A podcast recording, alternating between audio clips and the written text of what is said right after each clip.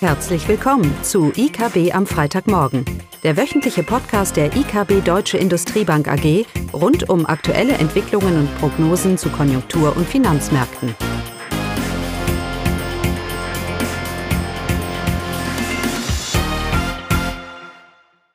Willkommen zu IKB am Freitagmorgen mit mir diesmal Caroline Vogt. Die Themen heute Bericht äh, über die aktuellen Stimmungsindikatoren und abschließend eine Analyse zu den Folgen der Krise für die USA und hier speziell für die unteren Einkommensschichten in den USA.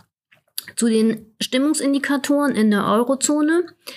Die zeigen klar, die Corona-Krise trifft die Wirtschaft in der Eurozone mit voller Wucht. Der Einkaufsmanager-Index fiel im April auf 13,5 Punkte und damit auf den tiefsten Wert seit Beginn der Datenerhebung im Juli 1998. Auch die Indikatoren für Dienstleister und Industrie fielen drastisch. Beim Servicesektor ging es auf ein Rekordtief von 11,7 Punkten und im verarbeitenden Gewerbe auf 33,6 Punkte. Das ist der tiefste Wert seit rund elf Jahren. Die Daten fielen zudem spürbar schlechter aus, als von der Konsensmeinung ohnehin erwartet wurde. Damit verzeichnete die Eurozone im April einen beispiellosen Absturz beim Wirtschaftswachstum, ausgelöst durch Corona-Ausgangssperren, den globalen Nachfragerückgang und Engpässe bei Personal sowie Produktionsmaterialien.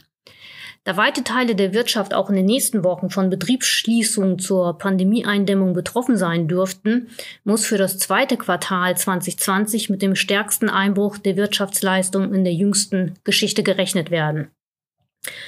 Auch für Deutschland liegen die PMI für April vor. Auch zeigt sich hier ein ähnlich desaströses Bild, ein tiefer Absturz, Absturz der Indikatoren im April. Zudem wurde für Deutschland das GfK Konsumklima publiziert und auch dieses befindet sich im freien Fall. Da sich nun abzeichnet, dass die Maßnahmen zur Eindämmung von Covid-19 aus Vorsichtsgründen nur sehr langsam gelockert werden dürften, dürfte das Konsumklima in den nächsten Monaten weiterhin stark belastet werden. Die Verunsicherung unter den Konsumenten ist derzeit riesig. Viele haben Einkommenseinbußen bereits erlitten und die Angst vor Jobverlust macht sich bei vielen Beschäftigten breit. Dies wird ein beträchtliches Konsumhemmnis für die nächsten Monate sein und die wirtschaftliche Entwicklung wird dadurch erheblich belastet werden. Jetzt am Freitag kommt noch das IFO-Geschäftsklima, der wichtigste Indikator für die deutsche Wirtschaft. Aber der lag bei der Aufnahme des aktuellen Podcasts noch nicht vor. Äh, positive Überraschungen dürften hier aber auch nicht zu erwarten sein. Klar ist, in Q2 2020 werden die Volkswirtschaften beispiellos, beispiellos einbrechen.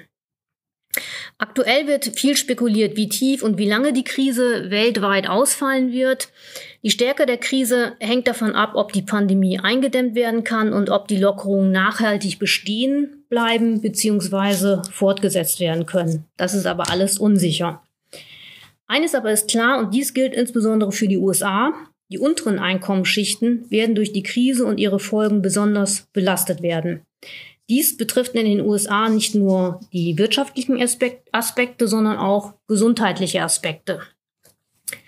Obwohl die USA deutlich höhere Pro-Kopf-Ausgaben im Gesundheitswesen haben als alle anderen OECD-Länder, kommen die Leistungen bei einem großen Teil der Bevölkerung nicht an.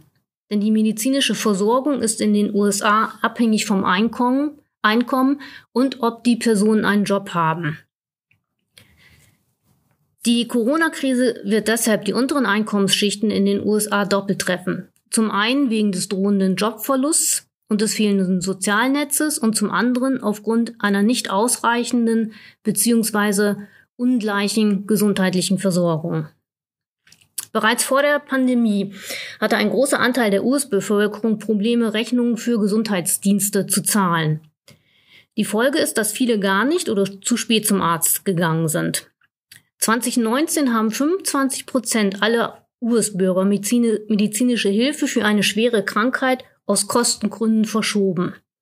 Rund 27,5 Millionen Menschen und damit rund 8 Prozent der Bevölkerung der USA haben keine Krankenversicherung, Tendenz steigend.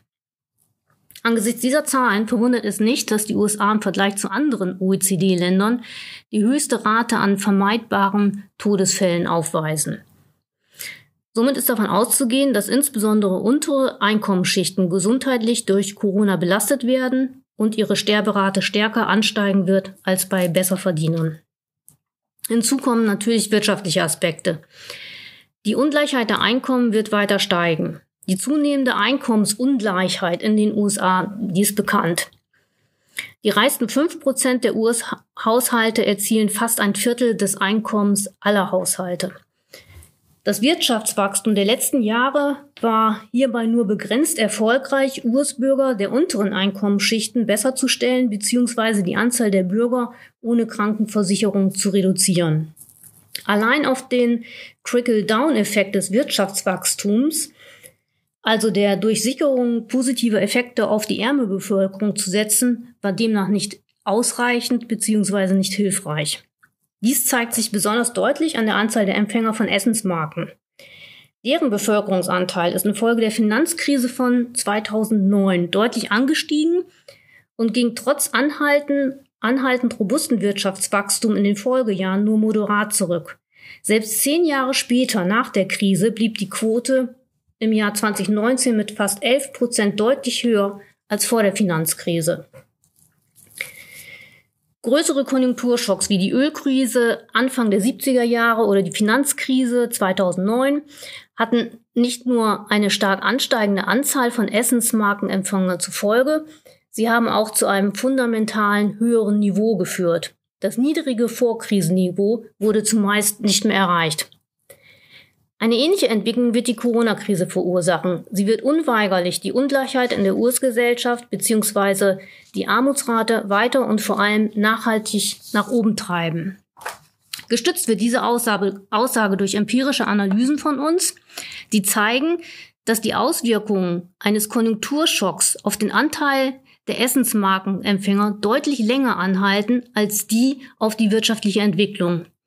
Bezogen auf die Anzahl der Essensmarkenempfänger ist der Einfluss eines Konjunkturschocks also noch nach mehreren Jahren deutlich erkennbar. Während US-Fiskal- und Geldpolitik der US-Wirtschaft relativ schnell zurück zur Normalität verhelfen, kommt diese Politik hingegen bei unteren Einkommensschichten nicht an. Für untere Einkommensschichten könnte also die Corona-Krise deshalb mehr an die große Depression Anfang der 30, 30er Jahre erinnern als an die Finanzkrise. Die Folgen dürften deutlich schlimmer sein. Nach unseren Berechnungen ergibt sich aktuell ein deutliches Anziehen der Essensmarkenempfänger bei einem eher moderaten BIP-Rückgang in den USA im Jahr 2020, also im laufenden Jahr von 4% und Aufholeffekten beim BIP BIP-Wachstum in den Folgejahren, also ein Wachstum von 7% in den Jahren 2021 und 2022. Äh, unter diesen Annahmen werden über 20 Millionen Menschen dann zusätzliche Empfänger von Essensmarken sein. Der Anteil an der Bevölkerung würde sich dann auf einen neuen Höchststand von über 16 Prozent belaufen. Und dies eben nicht nur kurzfristig, sondern vor allem in den Folgejahren der Krise. Dies wären insgesamt über 50 Millionen US-Bürger, die auf Essensmarken angewiesen sind. Nicht berücksichtigt haben wir in dieser Rechnung natürlich die gesundheitliche Komponente der Corona-Krise, also die Menschen, die infolge von Krankheiten bzw. fehlendem Zugang zum Gesundheitswesen in die Armut rutschen. Zum Abschluss wenn also der US-Präsident davon spricht, dass die US-Wirtschaft intakt sei und relativ schnell wieder hochfahren kann, dann berücksichtigt, berücksichtigt er sicherlich nicht die unteren Einkommensschichten. Sie werden von der Krise nachhaltig belastet werden. Daran werden auch Schecks der US-Administration nichts ändern, selbst wenn sie vom US-Präsident unterschrieben werden. Mehr Sozialausgaben wären in diesem Kontext sicherlich sinnvoller. Ja, das war der Abschluss und damit auch schon zur nächsten Woche. Nächste Woche steht relativ viel an. Wir haben ein FED-Meeting, ein EZB-Meeting sowie die ersten BIP-Zahlen aus dem Euro-Raum für das erste Quartal für Italien, Spanien und Frankreich. Und hier wird man dann sicherlich schon die ersten Auswirkungen der Corona-Krise sehen. Wobei, äh, wie gesagt, wir davon ausgehen, dass das zweite Quartal natürlich äh, viel drastischer einbrechen wird. Ja, damit ein schönes Wochenende und natürlich gesund bleiben. Tschüss. Das war das wöchentliche IKB am Freitagmorgen. Sie wollen immer über neue Ausgaben informiert bleiben? Dann direkt den Podcast abonnieren. Oder besuchen Sie uns unter www.ikb-blog.de slash podcast.